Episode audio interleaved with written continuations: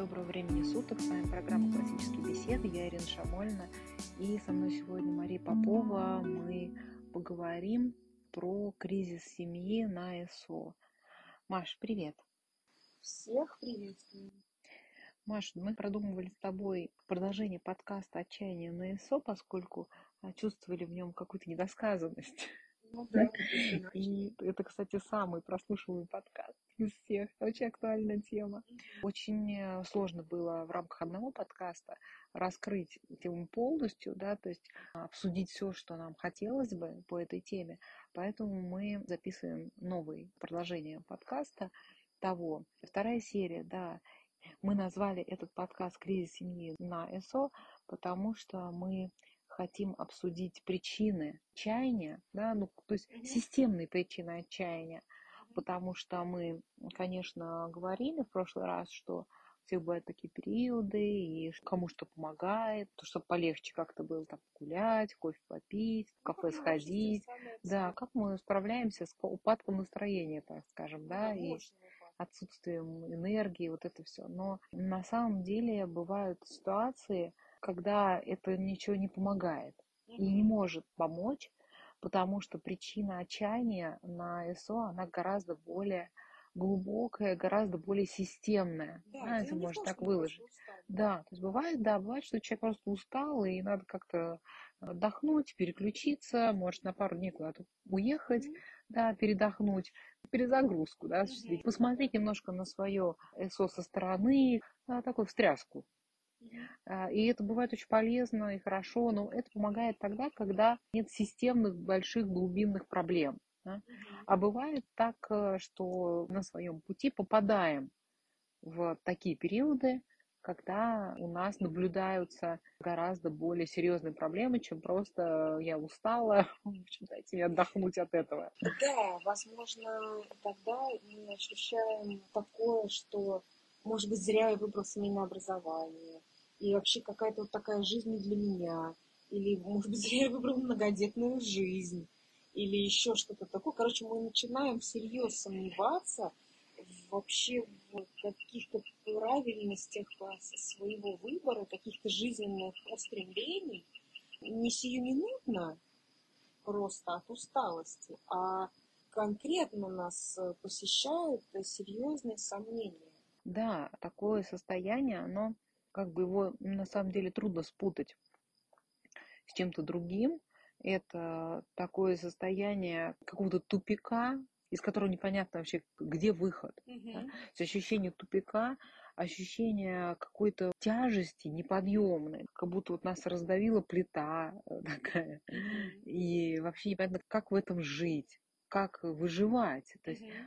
Как это убрать, вообще непонятно, где выход из этого. С собой, да, если мы честно поговорим, то мы в таком состоянии достаточно ясно можем осознать, что какие-то там прогулки, э, чтение книжки и прослушивание любимой музыки, это, как говорят, мертвом припарке. Mm-hmm. Это ничего не изменит. Никак это не изменит ситуацию. Mm-hmm. И вот э, хочется поговорить о том, что является причиной, почему с нами иногда происходят вот э, такие периоды. Наверное, у многих, кто нас слушает, они были. Вам понятно, о чем речь? Да. И давай тоже сразу с самого начала отметим, что мы не хотели вот в этот раз э, обсуждать причины, связанные с академическими вопросами в целом. Да, здесь э, то, о чем мы сегодня будем говорить, это речь о семейном образовании в целом, да, даже вне связи с той образовательной моделью, которую выбрала семья. И учебной программы. И учебной программы, хотя, ну, конечно, безусловно, мы считаем классическое образование наиболее подходящим да, для семейного образования, несмотря на то, что в нем как бы есть для нас и дополнительная сложность, потому что нам понятен школьный подход, там возьмите упражнения, там ставьте пропущенные буквы, а классическое образование нам непонятно, и много просто еще ресурсов у нас уходит на то, чтобы разобраться в нем, да, и все время себя спрашивать, а правильно ли я это делаю. Это все есть, это все есть, но такой как бы глобальный кризис в семейном образовании, он не связан с академчастью. Он гораздо более серьезен, он для семьи, он гораздо более основополагающий, исходит из других источников. То есть сложности, связанные именно с академ частью, они гораздо легче решаемы, так скажем, да, а, чем а, то, вот, что мы обсуждаем сегодня. Да. Я, знаешь, хотела предложить э, начать с такого пункта о нашем недовольстве другими. В первую очередь, членами нашей семьи. Наше недовольство людьми, с которыми мы живем, да, в одном доме, с которым мы занимаемся общим делом, оно вполне способно завести нашу семью в кризис в тупик, из которого непонятен выход. Да, когда мама находится в постоянном состоянии возмущения, да, неприятия и осуждения, негодования, да, такого внутреннего наезда на членов своей семьи, то это очень сильно мешает созданию какой-то здоровой атмосферы. Да, бывает, что у нас вот ощущение вот этой вот трудной жизни, нашего бессилия, опять же, вот этого уныния, да, нас сопровождает и сопровождается вот, как бы параллельно с вот этим недовольством нашими детьми, нашим там мужем, если есть еще какие-то члены семьи, то ими. Ну, про других, наверное, остальных людей я даже не говорю, как более дальний круг, да. Я здесь вот заметила для себя такую вещь, которая мне самой помогла, конкретно вот в этом секторе, что мы сосредотачиваемся на том, как нам портят жизнь вот остальные все люди, наши дети, что с ними всеми не так, конкретно с каждым, в какой степени, сколько, почему и другие вопросы. Можно вспомнить студию. И мы сами себя вот этими размышлениями и варясь вот в этом вот недовольстве, потому что мы сосредоточены именно на этом, мы ставим себя в безвыходное положение, потому что других людей мы не можем поменять. То есть, с одной стороны, у нас к ним какие-то все время вот претензии, да, так скажем, часто обоснованные, и да, мы часто правы, что и это не так, и то нехорошо. Не, не все это верно, но мы не в силах поменять других людей. Даже Господь предлагает нам самим что-то сделать, да, людям, а не просто берет и меняет нас прямо уж так вот как-то совсем, да. И это вообще вопрос, которым, может быть, э, ну, если мы там христиане, или хотим ими быть как-то, да, хотим быть православными, это вообще серьезный вопрос, над которым стоит задуматься, вот это вот поменять других улучшить, конечно же. Мы не хотим ничего ухудшить, да, мы хотим улучшить этих всех других, у которых серьезные проблемы, и они все состоят как бы из массы недостатков. И пока мы вот сосредоточены на этом, мы ставим себя и всех остальных в безвыходную ситуацию, потому что мы их на самом деле понять не можем. Мы можем постоянно только с ними биться. У нас на это будет уходить колоссальное количество сил. Ну вот сами, представьте себе, если поставить себя на место, что меня кто-то хочет поменять. Ну, как я это восприму? Ну, другие люди какие-то, другой человек. Как вот я вообще буду себя ощущать? Ну, самое первое, самое простое, что я захочу, это навсегда избавиться от этого человека. Потому что, ну, как это, это просто даже дико. Наши члены семьи и наши дети, в первую очередь, они подвергаются точно таким же ощущениям, когда мы, так сказать, набрасываемся на них э, со всем своим боевым задором, чтобы наконец-то всех улучшить. Ну да, в этом же есть воспитание, Маш. Ну, чтобы как бы из человека сделать э, правильного человека. Да. Какой для себя я увидела выход, что нужно мне просто сменить координаты. Во-первых, я должна присматриваться не к недостаткам людей, которых гораздо больше, чем мне хотелось бы, этих недостатков. Гораздо больше, может, я даже могу выносить я скорее должна присмотреться к их как бы, проблемам, их каким-то недовольствам и несчастьям, всяким печалям этих людей, с которыми я живу. Конкретно каждого, да, у ребенка это будет разное, у моего мужа это будет разное, ну и так дальше, круг там дальше можно расширять. Я как бы должна к этому присмотреться и подумать вот так немножко как бы по совести, а что из этого причиняю лично я, из вот этих их вот несчастий, недовольств и проблем. вот лично от меня, какая часть исходит того, что у них не так.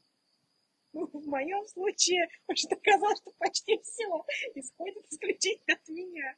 И вообще все были бы рады и счастливы, если бы, как бы я прекратила производить постоянные проблемы и несчастья, направленные на других людей. Может быть, конечно, вы придете к другому выводу. Да, если мы посмотрим как бы, на ситуацию глазами ребенка и оценим, сколько неприятного в его жизни исходит от нас, окажется, что это довольно много. Это будет повод поразмыслить. Понимаете, и тогда, вот если я обращу внимание на это, то как раз это очень легко поменять, потому что это полностью в моей власти. Это зависит от моего поведения, моего, не знаю, там, характера, моих вообще решений. Это полностью моя вот ответственность. Это самое простое, что можно изменить. То есть не других людей все-таки добиться, чтобы они стали какими-то иными, да, какими вот я хотела бы, а наоборот, как бы сместить этот вектор, зависит все, все целое от меня. Даже мне вот это слово менять, оно состоит из слова менять. Меня менять. Это даже снова слова одинаковые. То есть отстать немножко вот как бы вот от других, а я должна переместить этот вектор. И я как раз не говорю о том, чтобы вообще перестать влиять на других, там, да, перестать воспитывать нам детей, да, или перестать поддерживать дисциплину, или занять вообще позицию, что я всем должен, и что-то вот такое. То есть это другая какая-то крайность. Я как раз говорю не про это. Именно про то, что из моего недовольства другими людьми следовало бы убрать, чтобы жизнь всех участников э, стала лучше. Да, чтобы просто в семье людям жилось приятнее. Да? Перестать превращать просто жизнь всех людей вокруг ну, какой-то ад.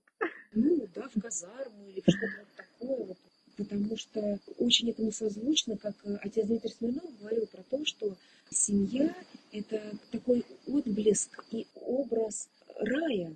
Это место, где человек в детстве должен быть счастливым. Да, это для нас очень а, непривычная, незнакомая на самом деле концепция. Я думаю, что в основном из-за того, что мы ходили в сад и школу, которая очень мало кому нравилась, и как бы вспоминая свое детство, его видеть как какое-то радостное время, тем вот двум процентам, которым нравится сад и школа, такие люди есть. Наверное, вот они вспоминают детство как такое вот детство золотое, что там в песнях поется, да, куда уходит детство, там вот это вот другие города, там вот это что такое, как найти там средства, чтобы вновь попасть сюда, пройти, я не хочу в школу, у меня вообще нет никакого желания вот в это детство вернуться, я совершенно не хочу. Оказаться что, в детстве, в школе, в саду, нет, спасибо, можно я останусь там, где я есть. И поэтому у нас, э, как бы нам кажется, что, ну да, оно должно состоять детство из страданий. Потому что к страданиям же надо привыкнуть. Ну да. Лучше начать заранее страдать. Я говорю, что нам очень близко то, про что говорил Дмитрий, что он пришел к выводу в ходе своей жизни, Да, да. служения, что на самом деле Бог хочет, чтобы человек был Да, счастлив. да. А не чтобы он страдал. Да, просто ну так получается у нас, что нам приходится страдать, и как бы в мире скорбно, конечно, мы будем, но э, с другой стороны, мы должны всегда радоваться, это не случайно. Поэтому вот э, сектор, вот этот недовольство другими, он производит э, тяжелые вещи в семье, такие тяжеловесные, и он требует, особенно со стороны мамы, вот мне кажется, он требует, конечно, вот повышенного внимания к себе. Смещение немножко этого фокуса в то, что надо всех переделать, немножко как бы на себя. Менять меня, а не менять вот остальных, по крайней мере, такой же активностью. И, конечно, от недовольства другими, да, недалеко до следующего пункта про недовольство собой про какую-то тему, что вот я плохая мать, и всякие размышления о вот какой-то нашей такой вот негодности, непригодности и все такое. Может быть, это можно было бы назвать какой-то противоположной крайностью, да? То есть или со мной все так, ну или чуть-чуть со мной что-то не так, но со всеми остальными вообще швах, поэтому надо их спасти. А второе, это вот недовольство собой, которое, знаете, как, ну, нездравое, про которое говорят святые, и про которое говорится, что ну, видеть свои грехи и так дальше. Нездоровое. А, самоедство. Да, а вот разрушительное. Все это самоедство, оно гордыня, на самом деле, потому что ну, я же должен быть как бы безупречным, а я что-то как-то не очень. Я не могу с этим жить, потому что я недостаточно безупречна. Есть на солнце пятна, понимаешь, и они не дают мне покоя. Вот честно скажу, мы здесь просто говорим от себя и про какой-то свой опыт размышляем, uh-huh. и что-то такое, какие-то свои мысли, да, собранные, подытоженные, излагаем, пустой вопрос, а я плохая мать или хорошая? Я всегда считала, что я плохая мать, и я вижу, как я все порчу. Значит, у тебя как-то было плоховато с тщеславием, недостаточно тщеславия всегда очень много. Не, ну потому что у меня были периоды, когда я очень сильно переживала, что вот я делаю что-то не так. Особенно было связано с работой. Это прям было очень болезненно, когда я делала какие-то ошибки, и когда вот не знала в какой-то рабочей ситуации, как правильно повести, меня прям это очень нервировало. Mm. Просто потом и в КБ я пришла примерно в таком состоянии, а потом я поняла, что... Да, да, такой перфекционизм, но я поняла, что просто я не могу. Это абсолютно просто физически невозможно, во-первых, избежать всех ошибок, а чтобы не было опечаток нигде в пособиях, mm-hmm. ну это просто они будут. Это невозможно, это слишком большой объем. Да? Одно дело, то, чем я занималась э, профессионально до КБ, подготовить, например, какую-нибудь там презентацию для mm-hmm. совета директоров. 20 слайдов, ты можешь их вычитать до буквы и там не будет ошибок, все будет проверено, перепроверено 40 раз. Но когда у тебя пособие, там, у каждой по 200 страниц, таких 15 штук или 20, ну, это просто нереально. Во-первых, да, во-вторых, э, невозможно э, что-то мы обучаем, да, стараемся передать там инструкторам, инициаторам, ведущим, как э, КБ, да, как разработчики видят правильное ведение занятий. И все равно какая-то часть людей, она это не так поймет. Или из лучших побуждений, даже если поймет, будет по-другому. С этим практически ничего невозможно сделать. То есть вот результаты безупречного добиться, да, чтобы вот прям во всех сообществах все вот делалось как надо. Ну, это невозможно. Ничего с этим не сделаешь. Пришлось просто по этому поводу как-то успокоиться, потому что, а как с этим жить? Пришлось найти вариант, ну вот хорошо, в такой ситуации, так как я должна с этим жить?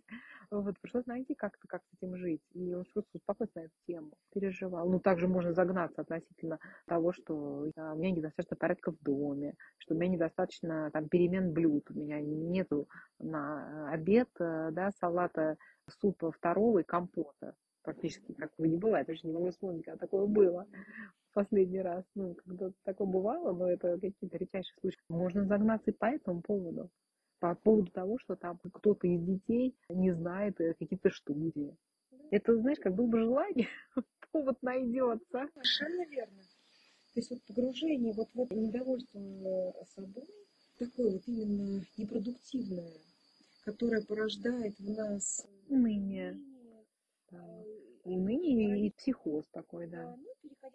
Ну, Верный признак, что мы в таком состоянии, это то, что для нас все, короче, проблемы и других людей, они становятся а, очень малозначимые. И мы, значит, с этой вот идеей фикс, мы полностью на ней сосредоточены, на своей вот этой вот какой-то области, где мы собой недовольны. И все. Все остальное, как, короче, померкло в этот момент. Ну, конечно, я плохая мать.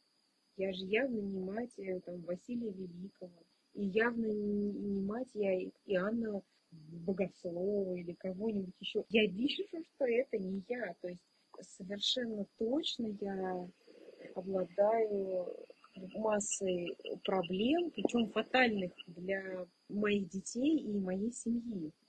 Я кучу всего испортила в том деле, которое мне как бы Господь дал, учитывая вот, да, там, мои дети, мою семью.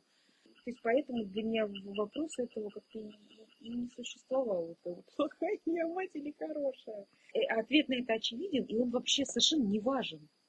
Потому что, ну да, ну да, во многом очень, я очень плохая. И вообще вижу кругом, что все другие матери как-то даже намного лучше меня. Кто в этом, круче, кто в этом круче, кто в этом круче. Прям вот, ну, за кого не возьмись, не могу найти кого-нибудь, кому я прям лучше. Надо посмотреть, как мы на это реагируем. Не оказывается ли это причиной нашей какой-то, знаете, вот зацикленности на этом. Как я здесь размышляла, что почему этот вопрос не важен, что я плохая мать, а я также плохой христианин, а я и работник не очень, не самый лучший, есть и получше меня работа. То есть какое дело не возьми, я не, в нем не нахожусь превосходной. Поэтому это не важно. А что тогда важно? Ну, например, то, что нам говорится, да, что жена спасется чем? Жена спасется не тем, что она хорошая мать. Даже говорится, что жена спасется читородием, но что не при этом она не будет хорошей матерью. А если точную цитату да, апостола Павла, то если, если она прибудет в вере и любви и святости с целомудрием, это значит, мне следует заниматься вот верой, любовью, вот этим, а не носиться с мыслью о том, насколько вот я плохая мать, или как мне вот не стать неплохой матерью, или в чем мне хотя бы быть хорошей матерью. Вот это вот бесконечно, вот это все. То есть фокус внимания, опять же, немножечко перенести. На себя, на себя в другом аспекте, да. На самом деле, перенести на свое качество души. Внимание. Потому что если будем считать и, и бросать все свои силы на размышления о том, как нам правильно воспитывать детей, ну, вот, это приведет нас в уныние, потому что мы будем все время делать ошибки. Это не значит, что это вообще об этом не надо думать. Мы должны тут понимать, что мы никогда не сможем делать это вот на отлично. Да. Потому что это настолько сложное дело, во-первых. А во-вторых, у нас поврежденная природа, просто умраченный ум. А в-третьих, э, мы никогда не знаем, где вот этот процент, на который мы влияем в человеке, а какой процент его личности просто он такой. Ничего с этим не сделать, ничего невозможно. Просто у природа такая и у Господь так у него есть такие склонности. И если мы вот будем очень хотеть как-то вот ломать голову на тему, а как же мне вот воспитать э, так, чтобы из яблок стали апельсины, ну, это просто мы... Ведем себя в тупик да? опять. Это будет да. кризис семейного да. образования, это будет наш семейный кризис. Да. Поэтому мне хотелось как-то изначально избежать вот такой ситуации, чтобы себя мы не загонять. Очень важный это здесь момент какой-то, над которым а, задумываться было, важно, как вообще меня вот видят э, близкие люди. Я должна спастись, э, прибытие должна в вере и любви. Эти люди, которые вокруг меня, являющиеся маркерами, да, собственно, того, есть ли во мне эта любовь. А как они меня вообще видят? Как бы, что я для них представляю, причем не по моим каким-то фантазиям, а по их настоящему мнению, то есть в реальности, как они видят меня, мои дети, да. Я что? Не являюсь ли я просто автоматом, который раздает пинки и бесконечные указания? Или, может быть, наоборот, я являюсь в своей семье каким-то таким источником вседозволенности, который производит э, там, злоупотребление, всякие вообще спекуляции и порождает э, хамство и потребительство. Может быть, так меня видят люди, которые со мной живут. Да, либо как просто каток, который всех укатывает в бетон, от которого надо спасаться. Вот, и куда-то все время прятаться по углам. Либо это просто мама, которая самоустранилась от всего и дисфункция. Да, какая-то у меня дисфункция, и я как-то вот ну, ничего не могу. Вроде того, что, что следует. И вот как-то, короче, я вот вся такая вот как-то не справилась. То есть у детей нету а, никакого значимого взрослого, получается. Ну да. Потому Они что... себе все равно, но просто это буду не я. Да, да. Хорошо, если будет папа. Ну, да. А если папа находится в такой же дисфункции, то ситуация будет э, плохая. Эта ситуация для нас, как для родителей, вот она становится рискованной очень. Мы и так с вами постоянно в зоне риска. Да. Вот мы увеличиваем этот риск. И еще очень важный момент. Если у меня вообще с членами моей семьи настоящий диалог, настоящий контакт, вот связь человека с человеком, не просто вот функциональные взаимодействия. Я даю распоряжения, вы должны их выполнять, я проверяю их выполнение. Отсутствует нечто между личностями, нечто между мной и вот этим человеком, что-то настоящее. Вот эта связь, которая на самом деле так важна и так нужна детям вообще-то, да, человеческая, нужно. И если говорить о воспитании личным примером, даже святые отцы нам такое говорят про воспитание детей. Ну хорошо, и что же дети видят? Какой личный пример они видят в своих глазах? Бывают такие рекомендации каких-то странных модных психологов, типа ляжьте на пол и посмотрите, как ребенок видит мир, ваш ребенок. Ну, потому что он на полу лежит все время. Посмотрите, что он видит. И вот э, это из этой же серии. Надо как-то лечь на пол и посмотреть, а как мои дети видят меня. Они должны какой пример иметь? Что это за человек? Один из самых главных в их жизни, да, по замыслу как бы Творца по крайней мере, вот в детстве, пока человек произрастает, он что из себя представляет? Вот. И это очень большая ответственность, а не то, чтобы всех загнать в нужное там русло и в какую-то необходимую колею. И ты знаешь, я достаточно долго не понимала, что на самом деле это значит, что это личный пример. Казалось, что это пример как бы делания чего-то. Но на самом деле гораздо более важен пример просто качества души. Внутреннего состояния. Внутреннего состояния, потому что э, ну вот то, что я делаю, там, ну, я читаю книги, например, да, а ребенок, которому так тяжело это читать, он совершенно не вдохновится вообще никаким образом, как бы, ну, читаешь ты и читай, я не хочу читать, и пошел что-нибудь заниматься. А еще по деревьям, да, то есть то, что мы не лазим по деревьям, они лазят, мы на батуте не скачем, они скачут. То есть то, вот, что мы делаем, так, конечно, какое-то значение это имеет. Если там папа, да, сел и начал учиться играть на пианино, наверное, это на кого-то из детей, по крайней мере, может какое-то впечатление произвести. Личный пример, как личный пример. Это есть, но просто, а как оказалось, гораздо более важно, гораздо более важно то, в каком состоянии находятся родители внутреннем и в каких отношениях они находятся между собой, между собой да, и дети. Это гораздо более важно, чем то, что мы просто ну, вот, делаем физически. Угу. Да, именно об этом. И твои размышления о том, что насколько я плохая мать, я как-то направила, понятно, что сама для себя я не удовлетворительная мать совершенно, но это вообще других особо касается. А вот для детей, что видят дети, и вот этим э, можно заняться очень продуктивно. Это мы можем значимо улучшить. Это совершенно в наших силах. Посмотреть, как эти люди видят нас. И деятельно здесь э, навести лучший порядок. Потому что это то, что наши дети принесут в свою семью. Они будут такой же мамой. И они будут копировать и отношения со всеми, со своими детьми, со своим мужем. Как вот это это очень слишком важные вещи, чтобы им пренебрегать. Дальше, знаешь еще про что мы с тобой э, говорили, когда обсуждали вот взаимоотношений э, между мамой и папой? Насколько вот единство в деле семейного образования? Да, здесь такой очень принципиальный момент, который тоже для семей наших очень сложен. А потому что мы, как правило, в семьях, в которых мы выросли, мы этого не видели. Да, с учетом школьного шаблона. Да, с учетом школьного шаблона. Ну и вообще вот функционал отца. Да? Функционал отца, который обычно сводится к тому, что он обеспечивает семью и, там э, периодически куда-то гуляет детей. Да? То мама там у нас занимается детьми, там все такое. Там отец приходит вечером только домой там поужинать и спать. Ну и на выходных вот он должен куда-то там забрать детей, куда-то с ними сходить, чтобы мама могла немного отдохнуть. Ну, собственно, вот как бы все. И этим ограничивается. А для семейного образования, семейное образование просто создает такую нагрузку на вот эту модель отношений, которые она выдержать не может.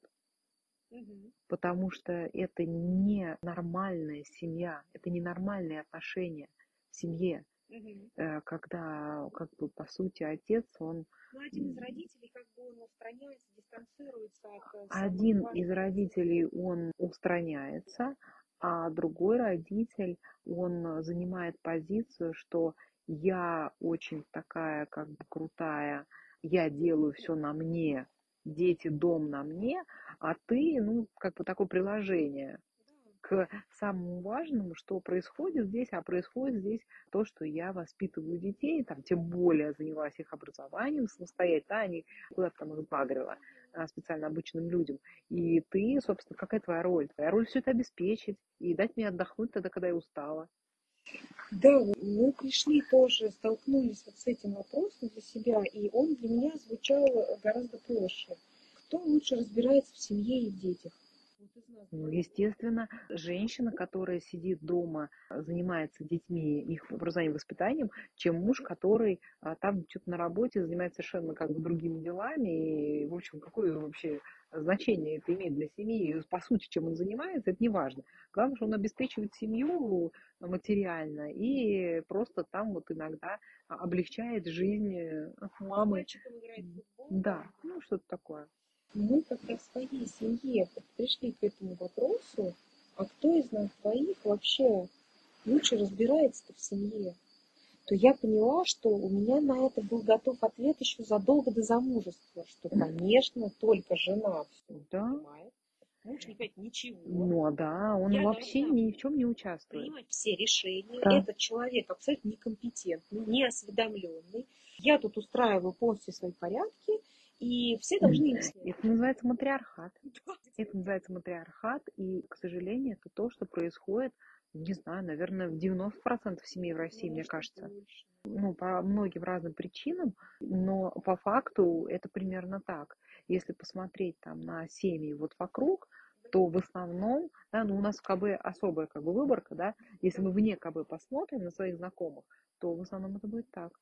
Отсюда нам просто прямой кратчайший путь в кризис семьи, причем вообще в кризис семьи.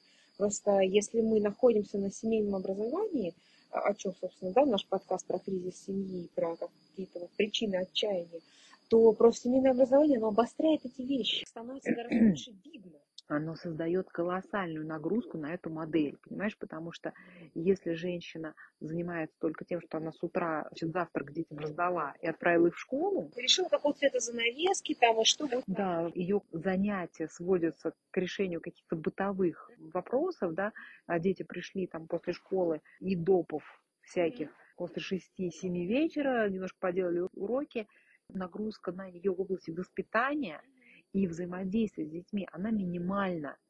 Она обеспечивает просто бытовую сторону. Это настолько легче, чем то, чем занимается женщина на семейном образовании. Здесь просто несопоставимые вещи. И вот матриархат при такой модели, он при школьном образовании, да, он вполне себе э, может как бы жить. Да, может вытянуть, да. Вот, потому что ну, муж и жена, они, получается, как бы одинаково не занимаются воспитанием. И, собственно, ну, как бы вот у них остается между собой э, какой-то формат отношений, а дети, они немножко из этого выключены, у них своя жизнь, оба родителя в ней не участвуют. Оба родителя в ней особо не участвуют в этой жизни. Ну, так что-то пытаются там, да. Если женщина занимается семейным образованием, то не участвовать в этой жизни, э, это очень сложно. Это сразу как бы делает вообще, ну, в хаос превращается, да. То есть женщина должна включиться в этих людей, да, в этих детей, начать с ними взаимодействие как с личностями. И вот это взаимодействие, да, то есть женщина здесь становится таким управляющим людьми другими. Да, и это создает такую колоссальную на нее нагрузку, что даже если это очень ресурсная мама, как правило, да, наверное, есть исключения, конечно, да, какие-то они согласуют. Но, как правило, это приводит к тому, что женщина входит в кризис. Да, и она не может с этой нагрузкой справиться самостоятельно, просто не выдерживает. Просто Даже женщина не, не выдерживает быть реальной главой семьи. Реальной главой семьи она устранила, значит, от этого мужа, его функцию ограничила материальным обеспечением и развлечением детей, и получается, что она взвалила на себя, по сути, главенство в семье, то есть управление семьей осуществляет она сама. Вот. И, понимаешь, можно тогда сказать на это, ну хорошо, а что же, куда же смотрит мужчина? А я спрашивала, например, мужчина, а куда же смотрит мужчина? А мужчина отвечает на это очень просто, чем воевать за это, вот. со своей собственной женой, лучше просто молча уходить на работу. Просто битва не на жизнь, а на смерть. Потому что... Если она уже там окопалась. Ну да, она уже все, она утвердилась в том, что она права. Понимаешь? Все, я, я уже права, я тут все разбираюсь, я тут все устраиваю, как мне надо. Ты ничего не знаешь про эту мою жизнь, понимаешь? Ты же там где-то там вот, а Мгм. тут ты ничего не в курсе. Как ты можешь вообще иметь какое-то мнение? Даже если ты его имеешь, что постыдно довольно, но просто всем очевидно, что оно просто ноль имеет значение. Потому что наши мужья, они очень, э, как правило, гораздо мудрее нас, гораздо умнее нас. И они просто видят, что с женщиной в таком, извините, более, если это моя жена и мать моих детей, как говорится, это просто... ну, Себе дороже. Значит, поэтому они отступают и берут на себя какую-то другую как бы тяготу, еще что-то такое делать, но при этом, чтобы не было войны. То есть мы ставим сами их в безвыходное положение. Ну, если женщина, конечно, она со всей, значит, своей энергией воцарилась, окопалась и шашкой наголо выдвинулась. Большинство мужчин, нет, есть мужья, которые это просто такую ситуацию не допустят с самого начала. Такие мужья есть, они, они просто женщину в такой позиции, они не будут ее терпеть просто ни одной минуты. И либо она такой не женится, либо, э, что на самом деле может случиться, и женщина может заносить, они просто моментально принимают меры, чтобы это безобразие прекратилось. Да, просто все останавливается в семье. Они требуют все прекратить, пока женщина просто не войдет в русло вообще нормальное и прекратит вот этой бабы яги вот в ступе носиться по дому. Просто они не могут находиться в одном пространстве с женщиной, занявшей такую позицию. А есть мужчины, которые а, предпочитают просто от этого отойти и дать женщине вот... э, Чтобы она про- провоевала. Она надеется, на что-то это закончится. Ну, в общем, Да. мир дороже, Мгм. понимаешь? Да, это Мир просто дороже. э, зависит тоже от характера. Мужчин у всех разный характер. И э, просто здесь женщинам, у которых вот такие мужья, выбирающие самоустранение, у меня нет такой муж, Мгм. Да. Да, мне А. тоже не так. Вот. Наверное, сложнее гораздо, потому что, ну, ты должен сам как-то вот это отслеживать, когда как бы все нормально, а когда муж уже просто начинает сам устраняться, чтобы с тобой не Да, связываться. тем не менее, насколько бы это ни было сложно, мы говорим сегодня про кризисы и причины отчаяния, и нам очень хорошо бы посмотреть, не попали ли мы вот такой вот разрез, и насколько глубоко мы в него влезли, если это так, и надо ли нам э, здесь э, что-то прояснять и исправлять. Если у нас есть какие-то вот в чем-то мы увязли, в каком-то отчаянии и проблемах, то не надо ли здесь вот попробовать нам немножко с этим разобраться. Хотя я тоже вот должна сказать, что встречаю эти ситуации, когда люди предпочитают даже не начинать разбираться, потому что лучше сохранить вот какое-то вот это непонятное, пусть плохое, но равновесие, которое есть сейчас, э, чем вскрывать какие-то огромные э, пласты таких взаимных э, обид, каких-то вот таких претензий, каких-то ошибок, которые их привели, как-то разъединили. И, в общем, люди чувствуют, что если они такое начнут, это не сблизит их, а это их еще дальше отдалит друг от друга. Это та проблема, через которую они не смогут пройти рука об руку, а она их просто окончательно добьет. И, и такое тоже бывает, и ну, нам просто надо понять, у нас какая ситуация, и с осторожностью, конечно, относиться к этим вещам. Ну, а и опять же, мы в наших подкастах, да, мы никогда ничего не рекомендуем вообще-то, и никаких указаний не раздаем, просто говорим, а вот, как, что было у нас, да, и как мы вышли из того из всего, и с какими мыслями. Что было у нас, или обсуждаем ситуации, которые мы достаточно хорошо знаем, Ну, да. Ну, вот, э, я которые вот- были рядом с Я нами. конкретно могу сказать, да, что вот мы подошли к этой проблеме в виде такого вот вопроса. Кто в семье больше понимает? И оказалось, что я считаю, что, конечно, жена. А муж говорит, конечно, я. Вопрос явился, ну, вот как бы маркером, да, которым стало понятно, что у нас в этом нет единства. И нам надо с этим разобраться, потому что ну, мы в своей семье как бы не хотели такого позволять, чтобы у нас не было единства. И моему мужу постоянно приходилось мне говорить, что ты считаешь, что ты лучше меня понимаешь. Ну как ты можешь так считать? Ну кто глава семьи? Давай ты будешь главой семьи. Что, ты серьезно хочешь этого? Я сразу вырубала заднюю, ой, нет, ладно, нет, нет, я не хочу на самом деле головой. Нет, пусть я буду лучше на своем месте. Вот, только не делайте меня головой. Нет, я на самом деле не хочу претендовать на это. Это слишком большая ответственность. Это вообще вот не для меня, как для женщины. Я слишком как бы слабый человек, и я и так все порчу. А, да, просто здесь нам нужно помнить как-то вот о том, что мы не любим школу, да, большинство из нас не любит школу, в частности за то, что там за женщины работают. Да? И эти женщины, они не виноваты в том, какие они стали из-за работы в школе, потому что они занимаются не женским делом. Да? И вот отец Дмитрий тоже об этом говорил, что женщина вообще не должна быть учителем никогда, только мужчина должен быть учителем. И, конечно, когда женщина в школе становится учителем, это повреждает очень сильно ее саму и, ну, собственно, всех вокруг, всем вокруг вредит.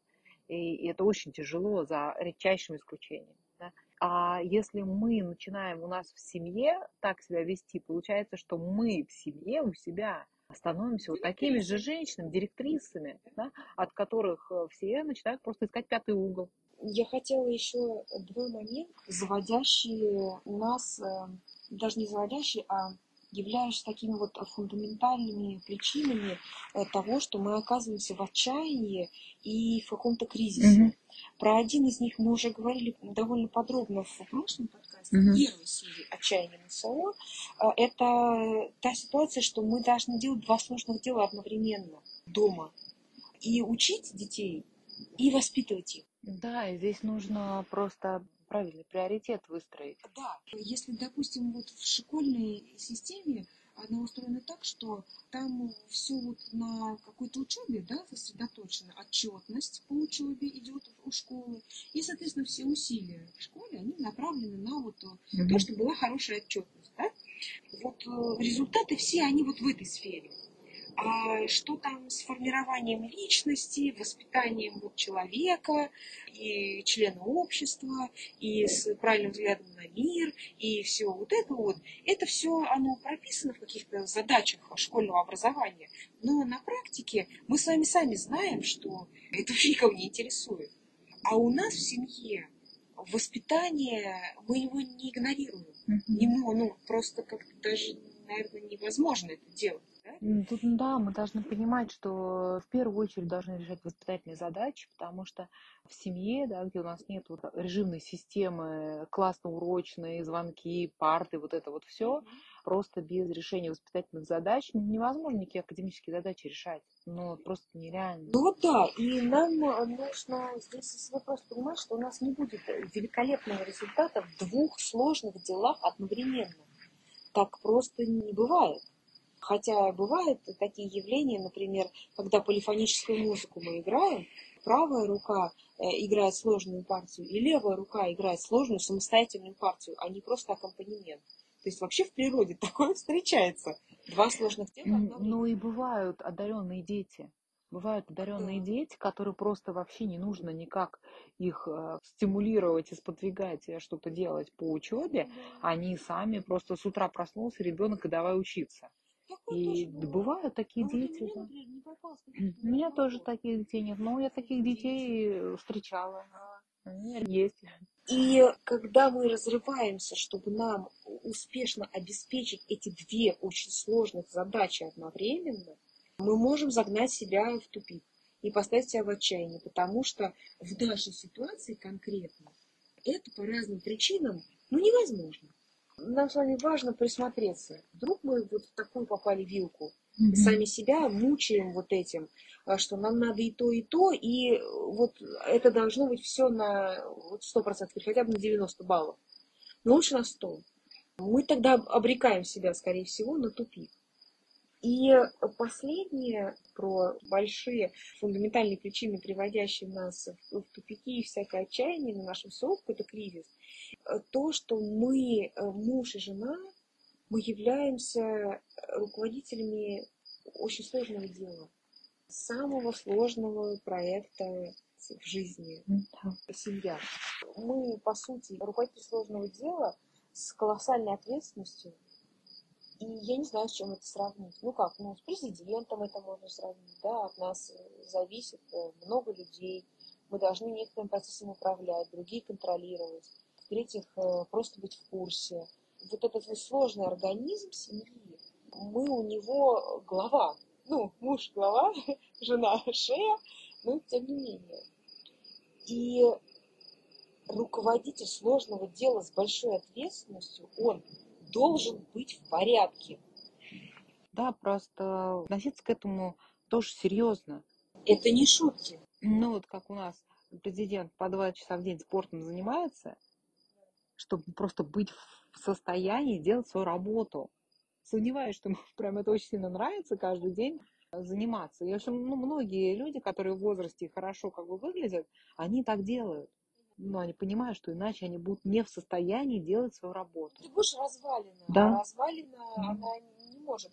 У нас, конечно, не тело определяет дух, не тело первично, да, но оно все равно очень важно. Про принцип, да, то есть нужно, да, если люди как бы с такой занятостью уделяют, да, этому большое внимание, и нам нужно уделять внимание и здоровью, и здоровому отдыху, да, и каким-то впечатлением личным, чтобы просто э, мы себя начали себя в порядке, да. Э, если, э, как отец Дмитрий говорит, да, наш отец Дмитрий Смирнов, про то, что семья – это корабль, да, который плывет в житейском море, то что тогда с капитаном?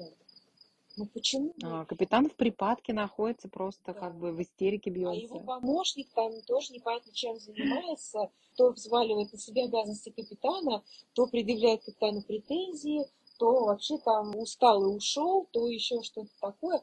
Ну просто вот каким образом тогда возможно, чтобы кто-то куда-то плыл, учитывая, что наша команда нет, Маш, выглядит так обычно, что на этом корабле боцман просто прогнал капитана и там как бы орудует сам. Понятно, какие-то, может, устрояет там порядки, да. Прогнал капитана. И боцман там воцарился и, соответственно, естественно, находится в припадке в истерике. Да. А команда при этом вообще творит абсолютно что угодно. Там каждый, кто во что гораздо, во все тяжкие, во все стороны. Потому что никакая женщина не может справиться с командованием корабля. С командованием вообще кем-либо, на самом да, деле. Да, даже с собой-то. Ну, бывают исключения, да, бывают там императрицы, царицы и так далее, довольно успешные. Все-таки это большие исключения. Вот.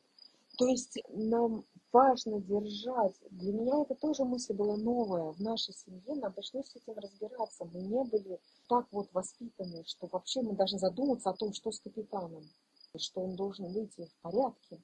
Мы потеряли вот искусство жить я не буду утверждать, что 100 и 150 лет назад люди им обладали, потому что я тогда не жила и не знаю никого, кто тогда бы жил. Я могу там почитать Толстого и Достоевского, но судя по этим э, произведениям этих авторов, э, там хватало вообще проблем. Но, тем не менее, потеряли или так и не нашли вот какое-то искусство жить, нас уже более ста лет приучают это уже более ясно мы можем утверждать, приучают к тому, что человек должен как бы вот выжить себя досуха на различных каких своих, э, как это сказать, э, трудовых подвигах. Герой ну, труда. Да-да-да. Ну и дальше, видимо, как-то выкинуть или что-то с ним сделать, потому что он уже больше ни на что не годится. Или там вот пенсия, или что-то такое странное, да. За э, там больше, чем сто лет, сколько прошло поколений, да, что у нас уже вот в спинном мозге давным-давно мы верим, это то, что, про что мы что обсуждали, что это труд как бы сделал, условно говоря, из там обезьяны человек. Да, да. Что труд сделал из обезьяны человек, а не Господь. Да. А это значит что? Ну что нам надо вот э, умереть, упахавшись. Да, поэтому мы и недовольны детьми, потому да. что они должны трудиться, чтобы все-таки стать людьми-то. Да чтобы стать людьми, надо вот что надо, вот на что надо положить все свои силы. это загоняет нас в ловушку. Никто не говорит, что надо тунеядствовать. Ну, это мы тоже знаем из Писания, да? Это другая крайность. Но мы вот это вот убиваемся, и наши там родители, наши бабушки и дедушки, вот как за спасение души как будто бились, да, и считаем мы, что тяжкий труд и больше ничего, а все остальное это блажь. Это способно привести нашу семью в кризис, в тупик и в отчаяние, особенно на семейном образовании, когда вот э, мы не выдерживаем реальной жизни. Вот эти все выдумки, они не выдерживают реальной жизни. То, о чем мы говорили, трещит по швам. Это искусственная э, ошибочная модель, она реальной жизни не выдерживает. На самом деле, если мы задумаемся об этом, то мы вообще-то, как христиане, там, как православные, мы не хотим в это верить, что труд сделал из обезьяны человека. Это неправда. Но де-факто мы просто так живем. Да. Но при этом мы сами, как бы того не осознавая, гоняем себя вот по этому психопатическому кругу. И если мы находимся в КБ, да, то нам классическое образование тоже говорит о другом. Совершенно о другом. Вся учеба. Да, классическая школа, схола, да, от слова вообще свободное время. Это когда люди не работали. Не работали, тогда было возможно а, классическое образование. Они явно не считали, что труд из них сделал человек. Да, какие-то люди должны очень сильно трудиться, чтобы выжить. Это объективно там было так. Может быть, очень бедные, или те были там э, касты и сословия, и неважно. Но э, посмотрите на нас сейчас. У нас огромная свобода. И как мы ее используем? Мы занимаемся своей выученной беспомощностью тем, что надо, значит, загнаться там до последней степени. И загнать детей, потому что они должны просто привыкнуть уже к страданию с детства. Да, бегать, как хомяк в мусоропроводе, иначе, потому что они потом во взрослом состоянии согласятся на это. Ну да, они должны привыкнуть, что жизнь, жить жизнь, значит носиться как ошпаренному. У верблюда два горба, да, потому что жизнь борьба. Их надо приучить как бы, с раннего детства, потому что они тогда не завоюют себе место в этом мире. Не получится социального дарвинизма, да. Да, вот, вы понимаете, то есть мы с вами, то есть, э, ну да, да, то есть мы э, как бы не читаем Писание там, где сказано, что не быстрому достается бег, да, но время место для каждого из них, и про то, что там лилии не ткут, не придут, там, и у каждого дня своя забота, а мы все равно на самом деле мыслим в парадигме социального дарвинизма. Мы хотим, чтобы детей гонять, значит, с утра до ночи, как ошпаренных, потому что они должны всю свою жизнь вот так и провести в борьбе за место на социальной пирамиде. Да. И вот я сейчас не хочу начинать никакие обсуждения того, насколько это верно.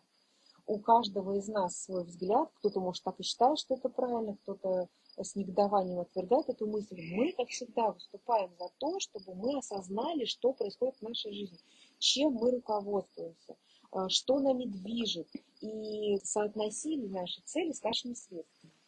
Поэтому у нас есть э, как бы, вот, возможность в этом смысле, и то, что классическое образование, и то, что наше христианство, оно нам позволяет вот выйти, отказаться от э, вот этой теории естественного отбора и обратить внимание на то, как мы живем, и подумать серьезно о том, как мы хотим, какой образ семьи на семейном образовании мы хотим. Вот по-настоящему моей семьи, не откуда-то, не в соседском дворе, или то, что я вычитал там, да, на каком-то форуме, или посмотрел в э, запретограмме, как он сейчас называется, или что-то еще такое. А вот моя семья, она как должна выглядеть? Вот с этим вот разобраться, выглядеть не в смысле витрины, а выглядеть в смысле, какой она должна быть. Моя, моя семья на семейном образовании. Чтобы был в порядке капитан и его первый ему во всем помощник, да, и чтобы мы могли реализовать э, то, для чего мы, собственно, связались вообще со всем этим делом, с семьей, с нашим христианством. У нас было вот э, движение, куда-то было не вот в этих тупиках находиться, да, и в кризисах, а чтобы мы могли э, разобраться и как бы выйти из них, ну, двигаться дальше. Вот за это мы и выступаем на наших подкастах. И мы считаем, что с Божьей помощью, в принципе, потихонечку можно в этом разобраться и из всего этого выбраться. Вот так. Да, как дорогу осилит идущий. Да, очень нравится мне к этому прибавочка э, христианская. Я узнала, что, что это не христианское вроде как изречение, но мне очень нравится, как в рифму добавляют, если Господь ведущий. Да. Вот. Это точно. Поэтому на этой веселой ноте оптимистичной наверное, закончить наш э, подкаст «Вторая серия отчаяния МСО». Да? Да, надеемся, что мы были полезны. Да, будем продвигаться дальше. Всем спасибо. До встречи в новых подкастах. Всем пока.